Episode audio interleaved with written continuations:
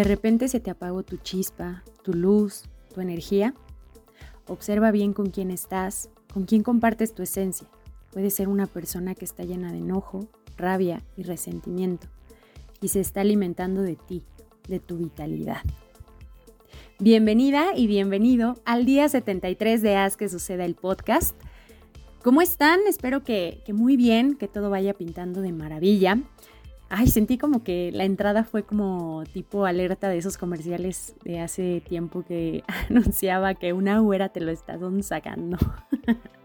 Pero bueno, quería empezar con esa pregunta porque en algún momento me la hice y he coincidido con algunas personas que he acompañado en procesos de mentoría y también amigas y amigos justo que esa pregunta eh, o, esa sensación de que ya no somos los mismos o que nos sentimos diferentes, bajoneados, que se sienten apagados, raros, eh, e incluso que si que, hemos cambiado, que hasta nuestra como expresión corporal y facial comunica algo distinto.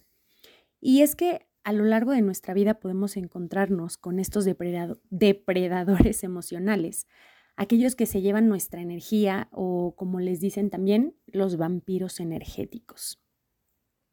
En este viernes de podcast quiero compartirte algunos tipos que existen y las frases o comentarios con las que suelen referirse para que revises si estás alrededor de algún depredador o depredadora o a lo mejor también que tú lo seas. Ay, Dios mío, ojalá que no. Ojalá que aquí estemos muy, muy sanitos. y recuerda, si crees que a alguien eh, le puede ser eh, útil esta información, no dudes en compartirle este día 73. Así que comenzamos.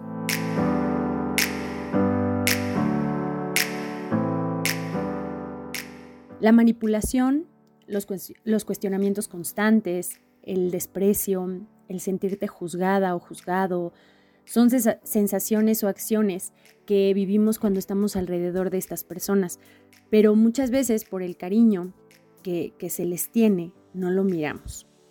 Se acercan tan sigilosamente como un depredador, justamente. No nos damos cuenta y aunque nos lo digan, no lo miramos. Envuelven tan bien que poco a poco se van nutriendo de todo eso tan positivo que tenemos, de esa luz, de esa seguridad, fuerza, confianza. Y una vez que se llevan todo, comienzan a alejarse de una manera que te hacen sentir con culpa, con remordimiento y te dejan el autoestima por los suelos y van en busca de otra presa. Uno de los primeros depredadores es el egoísta o la egoísta, porque aquí no hay género tampoco, o sea, pueden ser hombres o mujeres quienes puedan eh, ser depredadores. El egoísta o la egoísta es este tipo de personas que no suelen dar nada a los demás, que no eh, represente un beneficio para sí mismo. Constantemente solo piensan en sumar a su propia vida y no les importa en lo absoluto restarle a la vida de los demás. Un ejemplo puede ser cuando le estás contando algo que te pasó, que es importante para ti y te ignora o te dice que a él o a ella le pasó algo peor o que tiene Mm, que trabajar muchísimo y no puede ponerte atención a tus cosas. Es más importante generar dinero que lo que te ocurra. El otro es el manipulador o manipuladora. Son personas que tienen esa especialidad en generar emociones incómodas como la culpa, la lástima, para que con ello puedan alcanzar sus objetivos o puedan sentir que siempre tienen el control y el poder. Un ejemplo aquí es Mm, sí, ya sé que te hice sentir mal, pero es que tú no comprendes todo lo que yo viví en el pasado y entonces por eso actúo así. Si no fueras tan egoísta, podrías comprender, ¿no? Como que dejándote ahí que tú fuiste la culpable o el culpable o que sientas lástima por mí. El otro es el maltratador o maltratadora. Personas que buscan hacer más débil emocionalmente a la otra persona con, con interacciones de control, de autoridad, de depotismo, eh, altanería, burla, quieren infundir eh, miedo con la, con la única intención de hacer sentir que los demás son inútiles e incapaces y entonces siempre dependan de ellos o de ellas. Un ejemplo es cuando, no sé, le cuentas, oye, ¿qué crees que me ascendieron en el trabajo? Em, y, su comentario lejos como de, felicitarte, es como hacerte entender que, mm, que no tienes las capacidades, ¿no? O que no fuiste lo suficiente, porque te puede contestar como, mm, pues aplícate, porque yo creo que ese ascenso es para X persona y si te lo dieron, quizá fue porque no estabas molestando o eras muy insistente en el puesto, ¿no? O sea, como que lejos de eh, reconocerte, pues te hacen esa burla o te dejan como esta parte inferior que no creas en tus capacidades. El otro es el negativo. Son personas que van contagiando a quienes puedan con esa energía pesada, de negativa constante, de queja, de querer opacar el brillo de otras personas con comentarios apáticos o con ver el arrocito negro o hasta a veces se lo inventan con tal de que el momento se vuelva gris. Un ejemplo es que platicas de algo positivo, de alguna idea motivante y entra con la queja, ay sí, pero es que mañana tengo que hacer tantas cosas, también deberías de estar pensando en eso y no darle tanta alegría al otro, tanta importancia, ¿no? Y ya como que te abruma con, con ese pensamiento. El siguiente es el holgazán o la holgazana. Son personas que tienden a demeritar los esfuerzos de los demás, no agradecen porque piensan que te están haciendo un favor, no aportan mucho, cualquier cosa que se les pida para ellos o ellas les implica un desgaste de energía alto, pero eso sí, les encanta beneficiarse de lo que haga la otra persona. Un, ejemplo puede ser, oye, ¿y tú qué opinas? ¿No? están en una reunión de trabajo. Ay, la verdad a mí ni me pregunten, me da flojera, no sé qué ideas aportar. Y ya les aprueban el proyecto y es el primero en aplaudir y levantarse el cuello y decir, bien equipo, wow, nos quedó increíble y beneficiarse de a lo mejor ese ascenso o ese, esa parte del proyecto. Seis es el depredador interno o la depredadora interna. Y este habita en todos nosotros y es el ego. Ya haré un día especial para este tema en específico este puede ser el más peligroso, pero el más fácil de controlar, puesto que vive con nosotros. Y si lo detectamos, podemos ponerle un alto rápidamente, ya que somos conscientes de que lo habitamos. Él nos limita y se encarga de dar a cada solución un problema o a cada momento lindo una catástrofe, robándose el entusiasmo por atrevernos a vivir. Ejemplo claramente ese autosabotaje. Vamos bien y porque creemos que algo y, y creemos que algo tiene que fallar. Y no sé si les pase, pero muchas veces es como esa parte de decir, me asusta el que todo vaya bien, ¿no? Nos han enseñado, nos han metido esa creencia, le hemos dado ese poder al ego de, decir, no, no, no, a ver, espérame, no puede ir todo, tan bien, ¿no? O sea, todo no puede estar color de rosa, tiene que haber algo porque yo no me creo merecedor de una vida bonita o perfecta o, creen que eso es una ilusión. Entonces, ese es el, el otro que, puede vivir en cada uno de nosotros. Y ahí está, solo es como mirarlo, aceptarlo, pero saber que podemos trabajar para mantenerlo aplacado.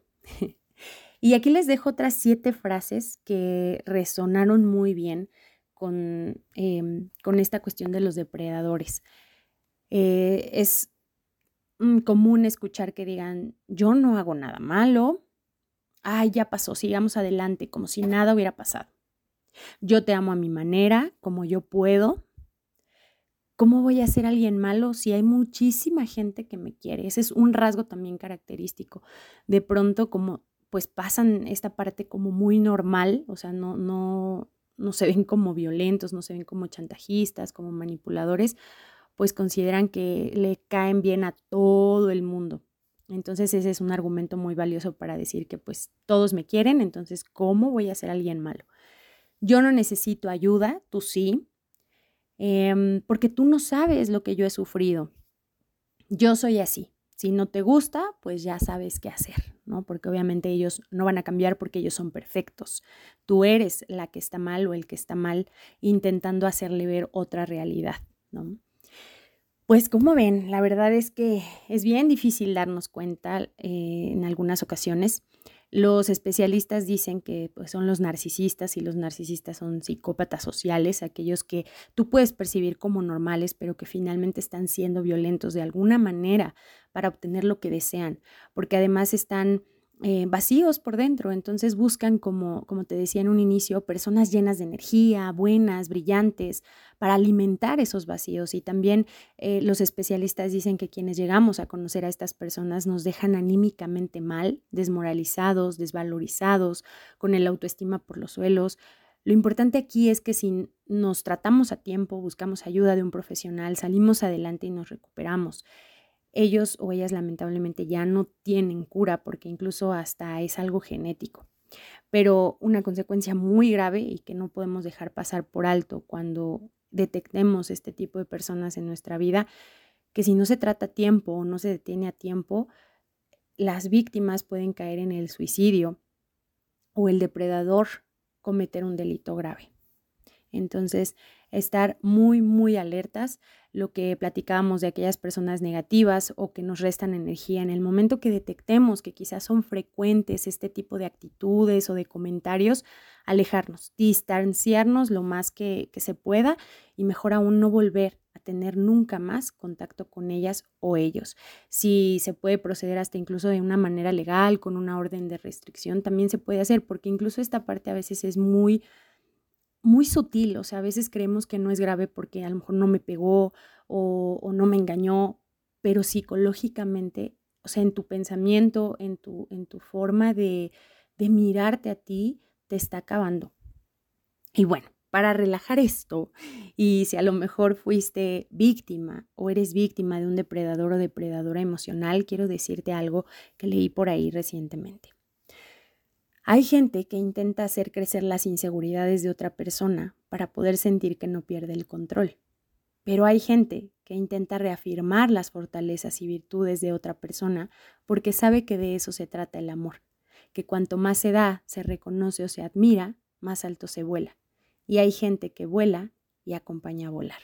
Así que no todo está perdido, no, no porque hayamos encontrado, conocido personas depredadoras, vamos a conocer siempre. Al contrario, creo que pues si las detectamos, digo, no necesitamos vivirlas, para eso también es esta información, estos espacios de compartir, para que no necesitemos vivir experiencias desagradables para poder detectar o saber o no aceptar en nuestra vida, sino informarnos y en automático detectar y poder alejarnos, ¿no? Pero saber que en algún momento si fuimos víctimas o estamos siendo víctimas, saber y confiar que hay personas sanas, que allá afuera hay personas que también eh, están tranquilas, que no quieren ejercer control, sino al contrario, quieren volar a tu lado.